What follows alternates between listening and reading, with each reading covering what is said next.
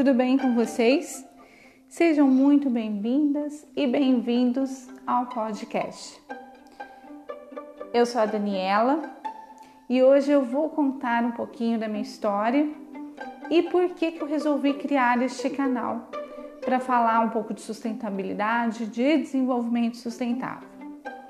Bem, é, eu tenho 44 anos, nasci e cresci na cidade de Franca, no interior de São Paulo. Eu sou de uma família pequena. Os meus pais, eles vieram de Novo Hamburgo, no Rio Grande do Sul. O meu pai, ele sempre trabalhou com representação de calçados. E para quem não sabe, Franca é um polo calçadista, né? Então ele veio com a minha mãe, com a minha avó e com a minha irmã mais velha. E aqui ele começou a trabalhar. A minha mãe também sempre trabalhou, trabalhou como manicure. E, e também tenho um irmão. Além da minha irmã, eu tenho um irmão também. Então eu sou a filha do meio. Nasci aqui em Franca também. E e quando eu era criança, eu sempre fui uma criança muito tímida. Sempre estudei em escola pública, mas sempre fui muito tímida, né? Não tinha, né? Quando tinha as festinhas, quando tinha as atividades em grupos, assim, eu sempre fui um pouco mais retraída, assim, né? Tinha muita vergonha. E aí, em 96, no ano de 96, eu tinha 16 anos, eu comecei a fazer um curso de teatro. O curso ele era no, grupo, no Sindicato de Sapateiros, aqui da cidade de Franca. E aí nesse curso a gente tinha as aulas de teatro, a gente também tinha um, uma, um estudo político, né?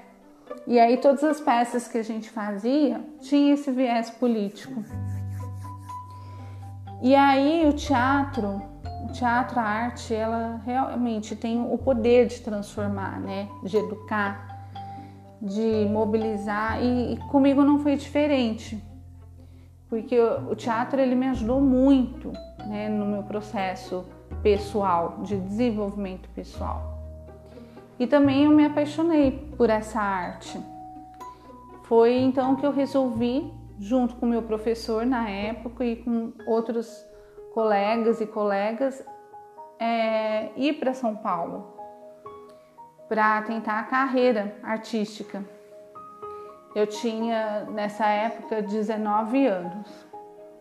Eu trabalhava e estudava aqui em Franca e, e aí eu resolvi, né? Eu estava terminando o ensino médio, resolvi sair da escola, resolvi fazer um acordo no meu trabalho e fui para São Paulo para tentar a carreira artística. Participei de grupos de teatro, fiz vários cursos e paralelo a isso eu sempre trabalhei. Trabalhei para me manter, né? Porque pagava o aluguel, tinha que pagar todas as minhas despesas. Então eu trabalhei em várias áreas, trabalhei no comércio, trabalhei na área da saúde, enfim.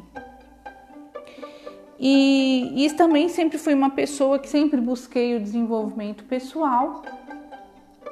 É, em 2006 eu vim para Franca. E, e aí nessa época, que eu fiquei aqui dois anos, eu fiz um curso técnico em meio ambiente. E retornei depois para São Paulo, para ser mais exato, na região de Mogi das Cruzes. E sempre fui assim, ligada a atividades de voluntariado, é, participava de multirões, é, fazia palestras de educação ambiental, sempre estive envolvida nessas ações socioambientais. Em 2016, eu resolvi voltar para Franca.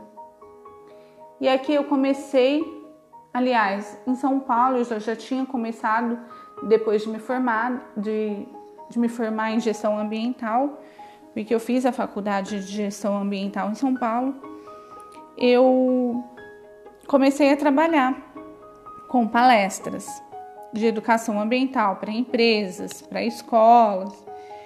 E aí, depois que eu voltei para Franca em 2016, eu conheci uma grande amiga que é a Marília Martins, e onde ela tinha aberto uma casa e nessa casa era um espaço onde eram desenvolvidas várias atividades socioambientais, culturais, era um espaço de, de mobilização na cidade.